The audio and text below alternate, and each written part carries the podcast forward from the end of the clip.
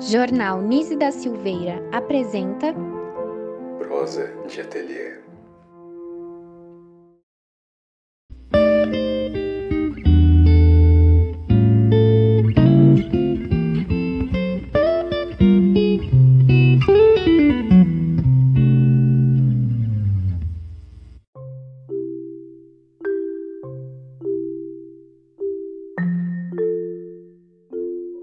Para todo mundo que está nos ouvindo. Hoje nós temos mais um episódio do nosso Cine Psico. E para quem não sabe, é uma iniciativa que busca trazer reflexões e discussões a partir de obras como filmes, séries, documentários. Era um evento que acontecia de forma presencial estava sob a responsabilidade do Centro Estudantil da Psicologia da USP Ribeirão Preto e agora está sob a responsabilidade do Jornal Vinícius da Silveira, que é o Jornal da Psicologia da USP Ribeirão Preto, e não podendo mais ser realizado de forma presencial, agora nesse momento que a gente está, a gente passou para o formato de podcasts, que está dando muito certo, tem sido muito gostoso de fazer. Espero que o público também esteja gostando. Então, nós temos outros é, episódios aí também para quem quiser escutar. Hoje nós vamos estar conversando um pouquinho sobre o filme Educativa, uma jornada por experiências transformadoras no ensino básico. E para compor a nossa conversa, da equipe do jornal nós temos a Fernanda Crow, da turma 56 da Psicologia, a Carolina Braga, da turma 56 da Psicologia também, e eu, Letícia Mesquita, da turma 54 da Psicologia. Mas também, né, lógico para realizar todos os episódios aqui, a gente sempre tem a participação de toda a equipe do jornal. Então quero deixar o meu agradecimento especial pela participação do Antônio Lima, do Lucas Ramazoto e da Isabela De Broi, da turma 57 da Psicologia, e para Isabela Macedo de Lucas, da turma 54 da Psico.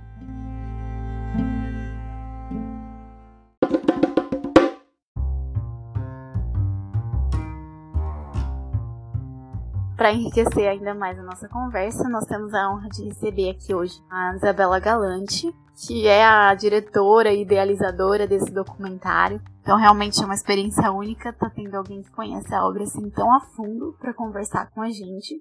Isa, você gostaria de se apresentar um pouquinho, falar quem você é para o pessoal? Oi, gente, tudo bom? Eu sou, agradeço muito o convite de vocês, estou muito feliz de estar participando desse podcast para falar um pouquinho mais do meu documentário, como foi fazer ele. Eu não sou só a diretora do documentário, eu sou produtora, editora, tudo, porque eu sou fui a única pessoa da equipe. Então, realmente, acho que conversar com vocês sobre como foi fazer isso acaba podendo inspirar outras pessoas também, é, falando mais das minhas dificuldades e como foi, foi fazer esse documentário. É, eu sou formada em jornalismo na USP, terminei o curso no final do ano passado, em dezembro, e agora estou atuando na área, e esse foi o meu, não foi meu primeiro filme, mas foi meu primeiro filme sozinha e é um longa-metragem, então foi uma experiência muito difícil, mas também tem sido bastante gratificante. Maravilhosa, adoramos saber disso.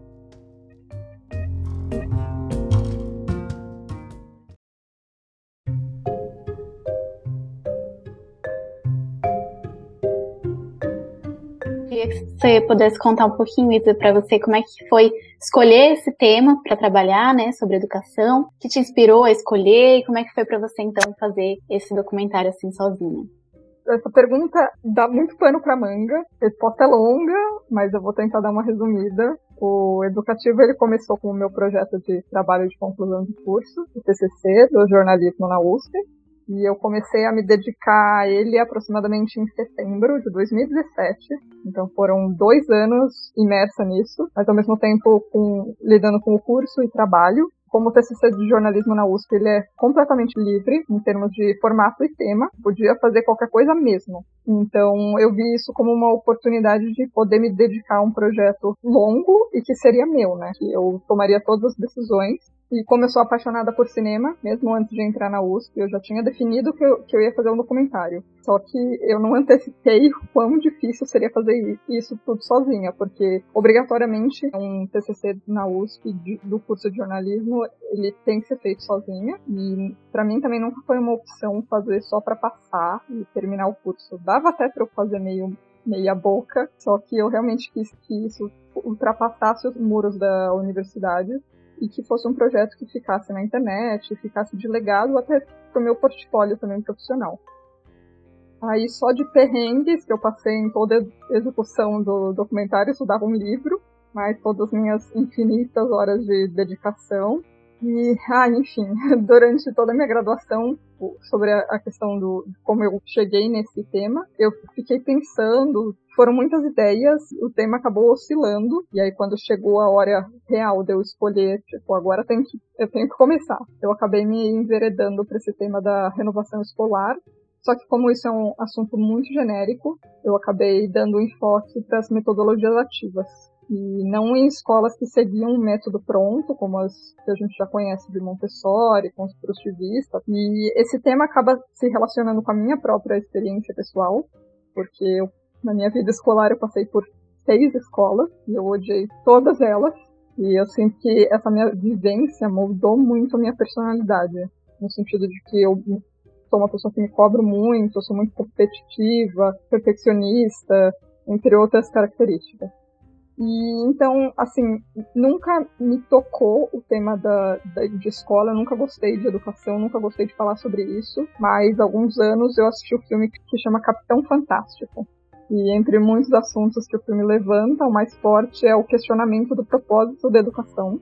E eu fiquei encantada. Esse filme acabou, assim, logo na primeira vez que eu assisti, ele acabou se tornando meu filme preferido. E eu optei por seguir um pouco essa linha. É, então essa foi minha maior inspiração no sentido mais amplo. E num mais concreto, eu me guiei muito pelas ideias do Paulo Freire.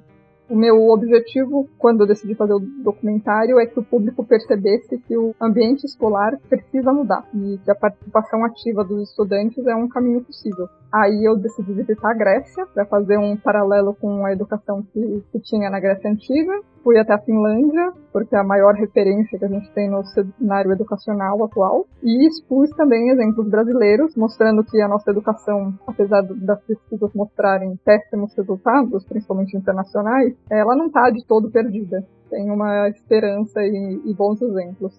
E aí, na, na execução do documentário em si, quando eu comecei a viajar, eu gravei primeiro fora e depois no Brasil. É curioso, porque eu senti que para gravar aqui no Brasil, é, você precisa ter essas credenciais e que o seu projeto é importante.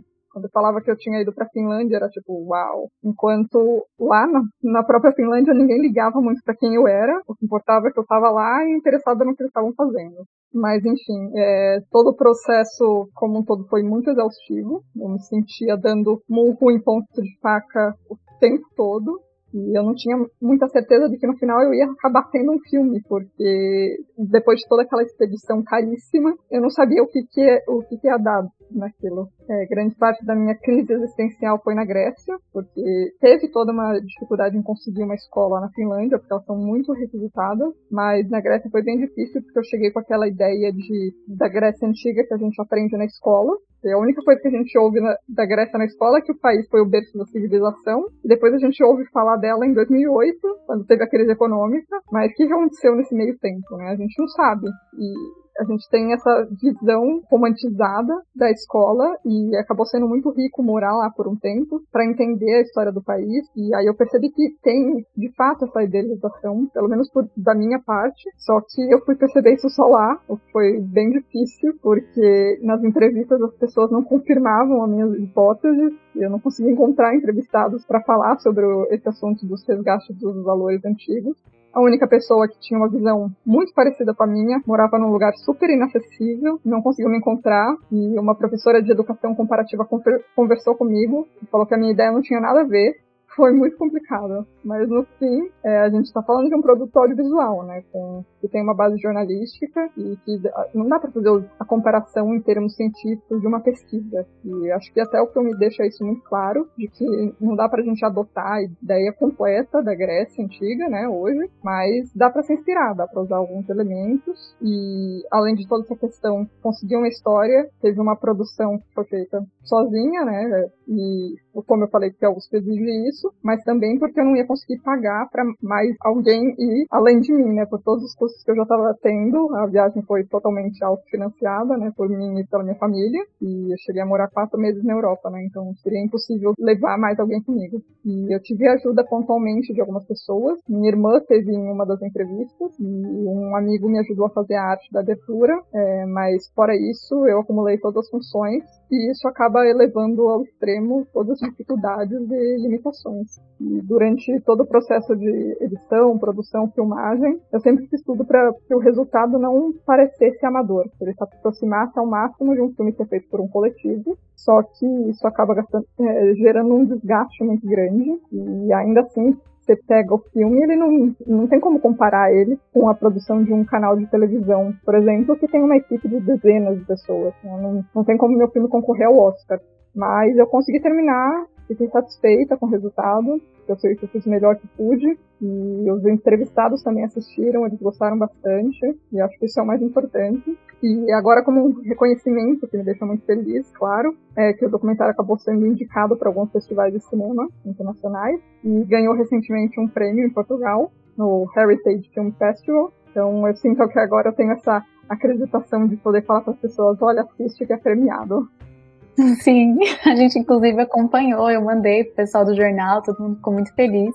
E eu acho que o mais interessante é poder é, pensar nas reflexões que o filme traz pra gente, né? Então, no final, você conseguiu passar esse panorama histórico, inclusive falando sobre a Grécia Antiga, né, que você comentou, é, que o documentário traz é, as práticas que já eram realizadas na Grécia é, e que estão sendo aplicadas hoje como um modelo revolucionário, né? Então, aulas ao ar livre, a construção de um saber por meio da dialética, uma aprendizagem que não é unilateral, né, mas bilateral, considera muito a autonomia do aluno. Então, pensando nisso e pensando também que hoje a gente tem um movimento muito na contramão disso, que seria a retomada de práticas do período da ditadura, por exemplo, quando a gente pensa na defesa, na defesa da militarização das escolas, na escola sem partido, né, na retirada de disciplinas como filosofia, sociologia, são disciplinas que incentivam mais um pensamento crítico, né.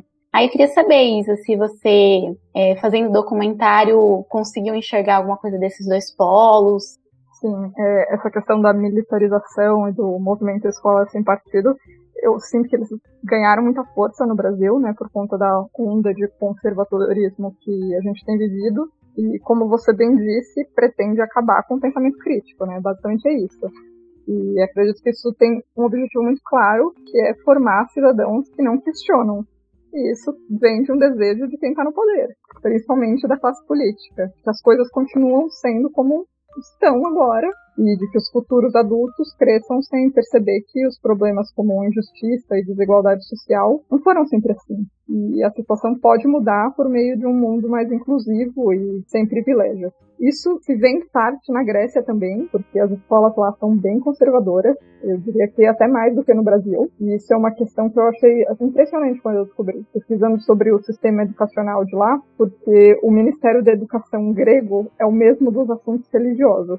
O assunto daria um documentário próprio, porque é bem extenso, e aí eu acabei nem entrando muito no assunto no educativo, mas a questão é que as escolas que proporcionavam essas tais experiências transformadoras, como eu chamei, as escolas inovadoras em geral, elas acabam sendo resistência nesse cenário, acabam tendo que enfrentar muitas críticas e barreiras criadas pelo próprio governo, burocracias e regras que elas têm que se adequar, então acaba sendo bem difícil para elas se manterem, e quem trabalha ali tem que ter muito amor pelo que faz, porque é difícil isso mesmo, é uma batalha a cada dia.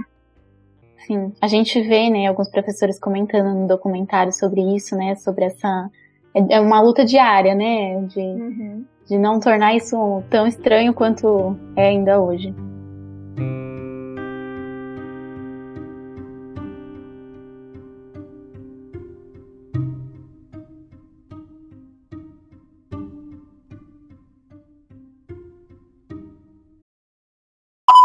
Eu tenho a ideia de que a, as escolas, apesar de serem sempre instituições de maioria de crianças e jovens, uma instituição extremamente adultocêntrica.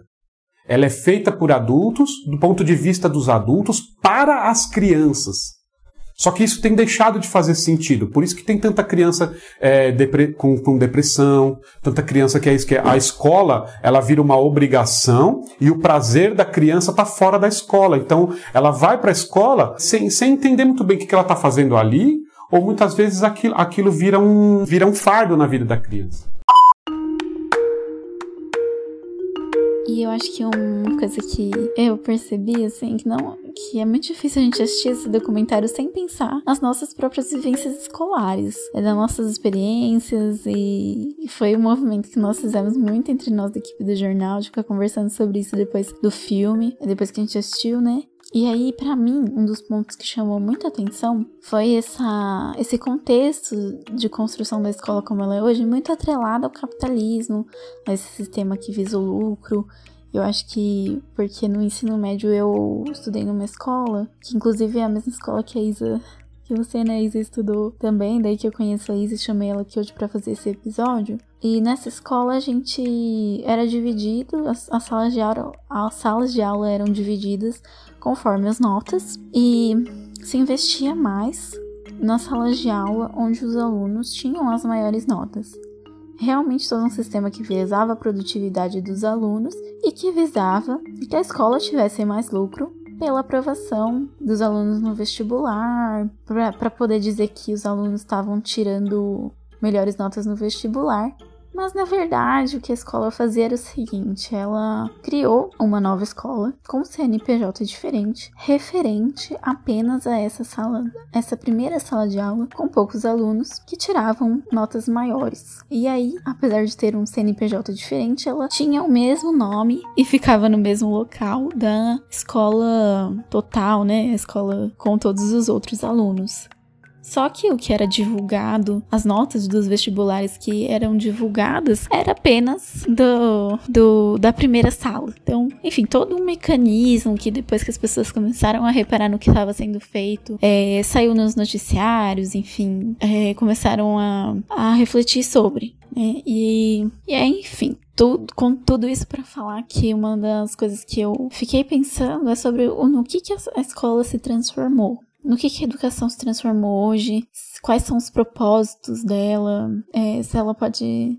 Ela tá sendo assim encarada como uma mercadoria. Eu não sei o que, você pensa sobre isso. Isa, você também passou por essa escola, também teve essa vivência. Enfim, queria levantar essa questão, ouvir um pouquinho o que vocês acham disso.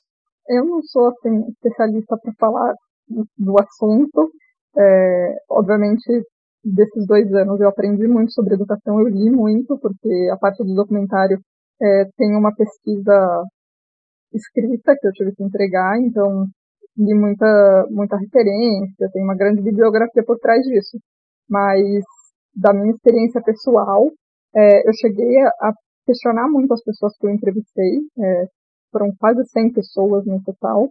Muita gente não, a, quase a maioria, não chegou aí para o documentário em si, é, mas quase todo mundo eu perguntava de alguma forma sobre o propósito de uma escola. E, e aí, mesmo pesquisando nessa literatura acadêmica, a resposta varia muito, né? Não existe uma resposta única. Para que, que existe a escola? É, e nos meus tempos de rebeldia, de uma pessoa que odiou a sua experiência escolar, eu questionei também isso muito, né? Eu achava que a escola não deveria existir. Vamos deixar todas as crianças livres e, e pronto. E aí hoje, vendo que existe alternativa diferente desse sistema tradicional que eu, Letícia e provavelmente vocês e todo mundo que está escutando estuda, é, eu entendo que a escola ela tem um papel importante e necessário. Hoje eu sou a favor da escola, mas não de como ela está colocada, mas como uma instituição que vai dar as ferramentas para um futuro adulto, né? Que, que tem que se virar no mundo. Isso é essencial.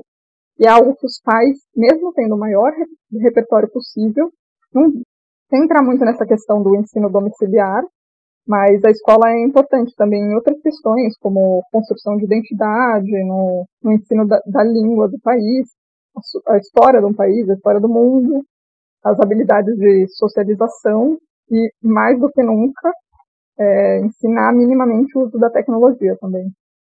Então, existe um elemento pedagógico envolvido, né? Porque a criança ela não consegue aprender só porque ela viu alguém fazendo. Alguém às vezes precisa sentar e ensinar para ela mesmo. E, e aí quando a gente pensa numa escola que tem uma mensalidade de 10 mil reais, para mim fica difícil ver além do lado comercial, né? Aquilo é um negócio e realmente muito rentável, que acaba se sobrepondo às vezes ao bem-estar das próprias crianças, né? A gente consegue ver isso agora com a pandemia. Teve muitas escolas particulares que ficaram desesperadas com, das, com o fim das aulas, é, as mensalidades estavam sendo renegociadas, e, e começou a ter uma pressão enorme para as aulas voltarem, né? Mesmo que isso fosse colocar as crianças em risco, e as pessoas responsáveis por elas, ou quem fosse do. Mas aí, tá, ok. Você, para oferecer os melhores cuidados para uma criança, ter uma estrutura com piscina, recreação, aula de não sei o que, professores qualificados, tudo isso custa dinheiro. Uma escola precisa de dinheiro, né? Seja vindo dos impostos ou dos pais. Então, tem esses dois lados. É, educação pode sim ser uma mercadoria e depende de como a escola vai lidar com isso, né? E que ela vai colocar em primeiro plano a manutenção desse negócio ou a missão de educar e transmitir valores. É, aí, pensando nisso também, a gente reflete muito sobre o, o vestibular, né? Que é um, um, modelo de forma de ingresso no ensino superior no Brasil que tem uma concorrência absurda e as coisas que são cobradas são coisas que estão ligadas a esse sistema de ensino tradicional que vocês mencionaram na pergunta anterior, né? Só que a gente também pensa que os vestibulares têm tentado colocar os alunos para refletirem mais durante as provas com perguntas, redações, que incentivam um pouco mais o pensamento crítico e não tão automático que nem é, se vê às vezes em outras questões. E a gente queria saber como que você enxerga essa mudança, se você acha que o ensino tradicional dá conta desse, que ainda né, se desenvolvendo novo modelo de vestibular, ou também, visto que ainda está se desenvolvendo, está bem no começo, né, o vestibular ainda segue bem os modelos tradicionais, se você acha que as escolas não tradicionais, algumas também, como as mostradas no documentário, dão conta do modelo atual e mais enraizado do vestibular que a gente vê, né? Que é o motivo pelo qual a gente está aqui. O vestibular é realmente um entrave, e eu notei muito isso quando eu estava pesquisando as escolas que eu podia visitar. É, em São Paulo, pelo menos, não existe nenhuma com ensino médio, e mesmo pelo mundo, quando você pensa nos modelos alternativos que já estão consolidados como e Montessori, elas estão voltadas para crianças mesmo. É, até por isso eu acabei definindo no meu trabalho de que se tratavam de escolas de educação básica, e tudo isso é por causa do vestibular. As escolas sabem que ou elas não iam dar conta, e ia cair na responsabilidade delas o fracasso da, dos alunos delas não passarem no, no vestibular, não entrarem na universidade, ou simplesmente não ia ter interessados o suficiente para manter uma turma, né? Porque a gente não tem hoje uma alternativa ao ingresso ao ensino superior sem ser pelo vestibular. E isso foi algo que eu refleti bastante, bastante é, como alguém que passou na USP e depois de uma vida inteira em escolas tradicionais sofrendo e me matando para estudar para passar, eu não teria estudado na USP se eu tivesse frequentado essa escola dos meus sonhos alternativa seja porque eu não teria os conhecimentos suficientes específicos, né, aquele velho teste de memória que eles costumam fazer, uma data que você precisa lembrar, uma fórmula, ou, enfim, ou, ou porque eu não, eu não teria passado porque eu não, não ia querer estudar na USP, né, porque o meu propósito de vida iria ser outro, sei lá. Então é uma questão complicada. Eu sei que a Politeia estava, é, que foi uma das escolas que eu visitei aqui em São Paulo, é, ela estava planejando abrir uma turma de ensino médio e pelo que eles me contaram, ia ter aulas específicas para quem decidisse prestar a faculdade. Os conteúdos do vestibular mesmo, mas aí isso ia ficar a cargo do estudante. Seria uma decisão dele, por qual caminho ele ia decidir seguir, se ele ia querer fazer faculdade ou não. E eu acho isso muito legal, né? Dá para ele o poder de decidir. Mas, ao mesmo tempo, eu não sei se em três anos de ensino médio você recuperaria o conteúdo de uma vida escolar inteira que é voltada para o vestibular. Aí, nesse sentido, essa mudança que você mencionou de prova, provas mais reflexivas é importante, porque aí o vestibular ia ficar mais acessível para esses estudantes que vêm de outros contextos. E aí pode ser que então a, a situação se inverta, né? O aluno que foi acostumado a vida inteira a decorar não vai conseguir fazer uma interpretação E quem é, vai acabar se dando bem é aqueles que se desenvolveram melhor no pensamento crítico. Eu acho isso ótimo, porque eu também nunca vi sentido em prova que avalia a capacidade de lembrar dos conteúdos.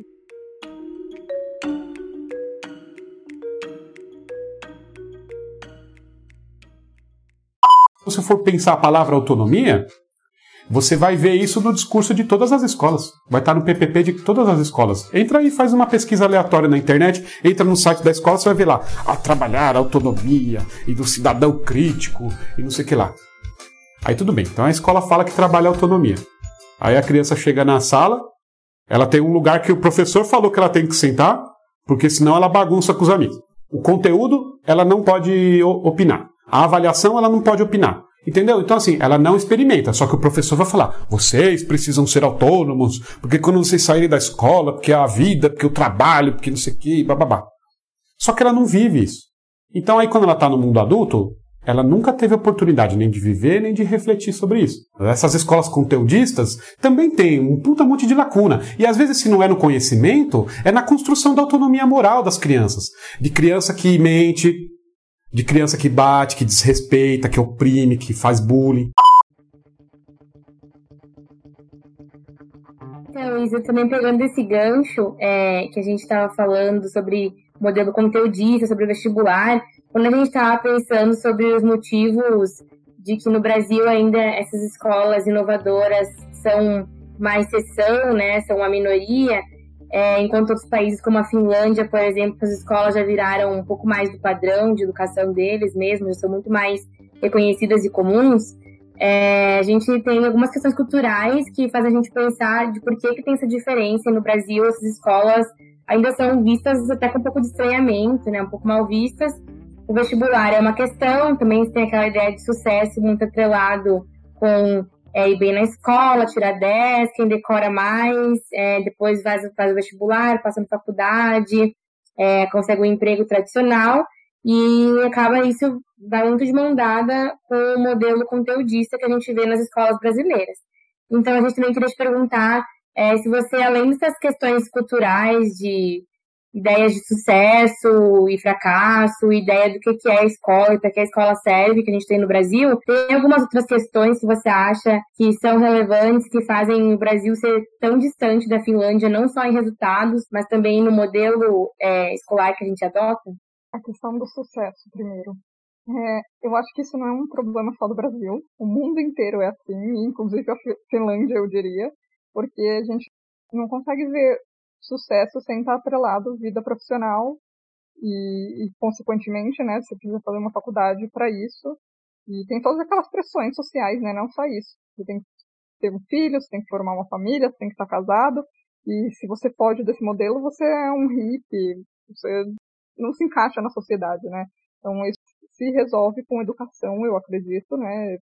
Com uma conscientização de que existem vários tipos de sucesso, várias formas de você se dar bem na vida, sei lá, sendo feliz, talvez seja só uma delas e, e pronto. Você não precisa né, ter uma carreira ou se você quiser viver plantando na, na sua fazenda, também tá ok, né? Você não precisa de uma faculdade às vezes para fazer isso. Mas a questão da escola em si, é, como o Brasil pode se aproximar da Finlândia, é, eu acho que isso ficou muito claro de que tem que partir do governo, né, de uma instância superior, com certeza, porque na Finlândia teve uma política pública e um esforço coletivo para que a educação dali melhorasse. E aí, no final, eles acabaram tendo o, os melhores indicadores do mundo, mas é, não teve uma estratégia específica de tornar as escolas menos tradicionais. Acho que foi mais o caminho inverso. É, como eles conseguiram esses resultados tão bons valorizando a cooperação, o trabalho em grupo, as aulas de música, culinária, várias outras. Isso acaba mostrando que o ensino tradicional, sem, com essa pressão e competitividade que a gente vê, vai acabar sucumbindo os alunos em algum momento, né? Eles não, esse modelo não se, se sustenta a longo prazo. E isso tem muito a ver com fazer os estudantes felizes. Eles têm que se sentir bem na escola, porque isso acaba estando um pouco atrelado à produtividade. E, mas a realidade do Brasil está muito longe disso. É, a gente tem essas instituições pontuais, como as que eu visitei, que basicamente são bolhas, dão muita esperança, claro, mas a, a gente vive num cenário que não tem o mínimo, né? Que está cheio de escolas com goteira, ou que mal tem papel higiênico. E, então, enquanto a gente não resolver esse básico, eu acho que fica quase impossível a gente ter escolas como a Politeia, como a Campus Salles, para todo mundo. Acho que dentro disso que você está falando, já dá para a gente falar um pouquinho do que a gente tinha pensado sobre se você viu diferenças entre os países que você foi, quanto a como as, a sociedade, como o governo, a comunidade em torno da, daquela escola que você é, fez é, as perguntas, conversou uhum. com o pessoal, é, enxergavam a escola, se teve diferença nisso, assim, principalmente da comunidade em torno da escola. Uhum. É, isso tem muito a ver com o tipo de sociedade que as escolas estão inseridas. É, na Finlândia, a escola que eu visitei era comum para aquela realidade. Então, existia um apoio e um respeito no sentido de, nossa, que legal que eles estão fazendo o melhor possível pelas nossas crianças. E já na Grécia e no Brasil existe uma resistência, uh, em grande parte vinda do governo, que mais atrapalha na viabilização do funcionamento das escolas que qualquer outra coisa. E aí uns encontram aliados ali dentro do governo que ajudam a comprar essa briga, outros acabam cedendo em alguns pontos, e isso vai variar de, de, em cada instituição, eles vão fazendo o que podem, e em termos de população é mais dividido. Você vai ter aqueles que apoiam, que adoram a escola, que veem o bem que ela está fazendo para os filhos, e, ou para os filhos de conhecidos, ou para as crianças em geral, e os que vão achar que aquilo é alternativo demais e vão estar tá cheios de crítica. Mas normalmente, assim, no pequeno entorno, como o bairro onde fica cada escola, costuma existir um acolhimento. Que a comunidade ela acaba tendo esse contato diário e eles vão conhecer a proposta melhor, vão conhecer as crianças que frequentam ali. Então eles acabam percebendo os benefícios do, desse sistema sem criar muito caso.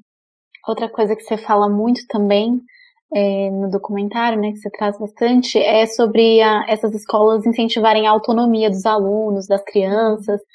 E na psicologia, uma das coisas que a gente vê é que quando a criança começa a fazer a terapia, normalmente ela começa a questionar mais o mundo à sua volta, fazer mais questionamentos, é, confrontar os pais.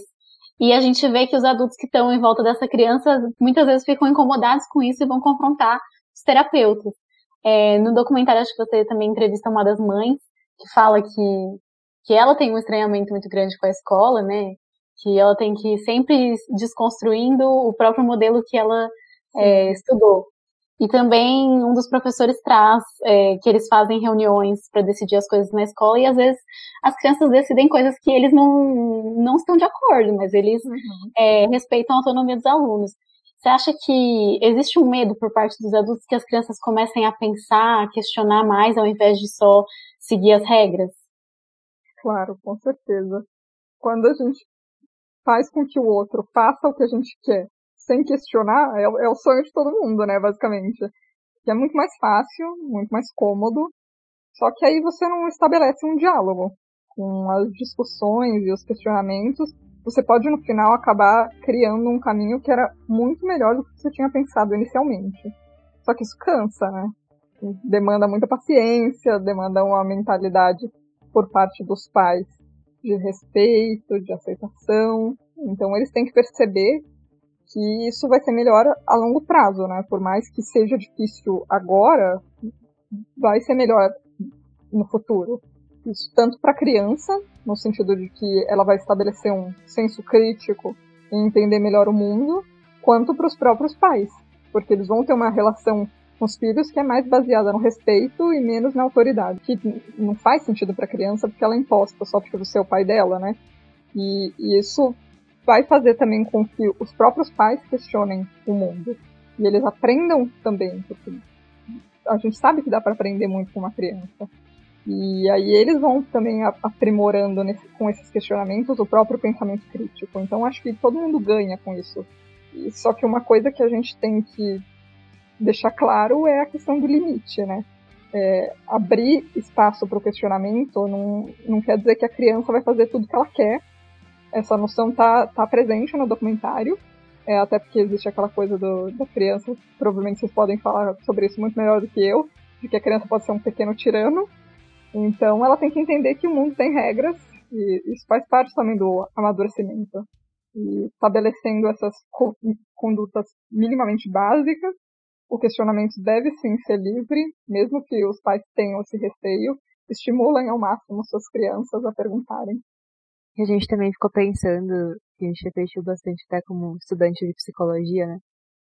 Foi que se nesses, nesses modelos de educação que se preocupou com diversos aspectos da vida dos alunos, tem que se pensar que nesse modelo é imprescindível uma preocupação com os estados emocionais dos alunos, como que eles lidam com isso, como Sim. que eles desenvolvem as capacidades socioemocionais. Porque essa preocupação a gente até discutiu, a gente levantou a, a pauta de chorar no banheiro da escola, que a grande maioria de nós já teve mais de uma ocorrência, várias, inclusive, de chorar no banheiro da escola. É uma coisa meio caricata, mas acho que representa um pouco bem essa, essa ausência dessa preocupação com o estado emocional dos alunos nesses modelos mais conteudistas, né?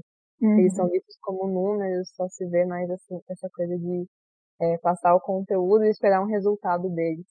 Eles não têm nenhuma orientação sobre como lidar com esses sentimentos que eles têm no meio do processo. A gente queria saber como que você viu as escolas do exterior, como que elas abordam os estados emocionais, as capacidades socioemocionais dos alunos em comparação com, com o sistema brasileiro, do uhum. qual a uhum. gente estava falando. É, eu acho que a resposta não vai deixar vocês muito felizes, mas a questão é que elas não têm uma preocupação assim super grande. Eu cheguei a perguntar assim, ah, vocês têm psicólogos disponíveis e tal mas não, não tem essa coisa pronta, esse modelo de temos que ter um psicólogo na escola e tal. É, algumas até tinham, é, mas não. Acho que até pela figura do psicólogo ser tradicional demais, eles acabam trabalhando essas questões da socioemocionais no próprio dia a dia. Os próprios professores já estão mais acostumados a lidar com isso e no, no sentido de sempre é, incentivar os alunos a falarem o que eles pensam, de estabelecer um, uma convivência diferente entre os próprios colegas, é, de ter uma relação diferente com o professor, né, de ter essa postura mais de igualdade, de ser uma pessoa em quem eles podem confiar, para ser confidente de, às vezes, o que está acontecendo em casa. Então, o professor acaba meio que pegando essa função do psicólogo.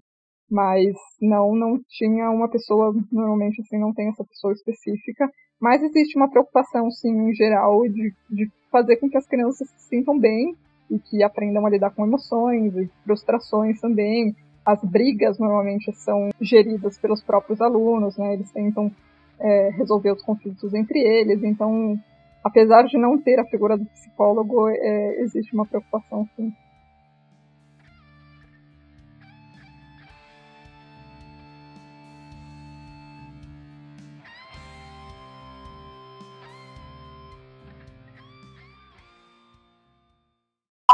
Quando as coisas vêm de cima para baixo, você não vai aceitar e despertar o mesmo interesse de quando você participa, né, das decisões. O educador aqui, ele tá o tempo todo assim, ó, né, com o estudante, é muito próximo. Você está mediando ali ideias diferentes, então o desgaste também de um educador aqui dentro é muito maior. Mas o retorno também é muito maior. Essa questão de uh, da, do diálogo, principalmente a partir dessa, dessa provocação, o próprio aluno desenvolvendo sua teoria, testando e volta e reflete, se dava na possibilidade de fala, na possibilidade de contestação de um pensamento. Quem sabe mais não necessariamente é quem tem a verdade, porque dependendo de como você pergunta, dependendo da lógica que você constrói, talvez seja quem sabe menos que está provocando e não o inverso.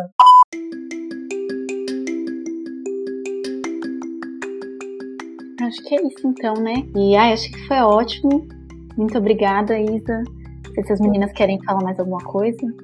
Oi. Eu gostei muito do documentário, todos nós gostamos, né? Quando a gente foi elaborando essa pergunta, a gente ficou super empolgada. Sim. Eu que agradeço. Muito feliz pelo convite, por vocês terem gostado do documentário. E espero que chegue a mais gente e que tenha cada vez mais esses tipos de discussão para além do documentário, né? Porque eu acho que ele levanta muitas questões que podem ser interessantes para a gente questionar não só o modelo que está aí, mas também o que vocês falaram, de refletir sobre as nossas próprias experiências e, e ter, acho que, uma esperança de que o mundo pode ser diferente. Obrigada. Obrigada, Isa.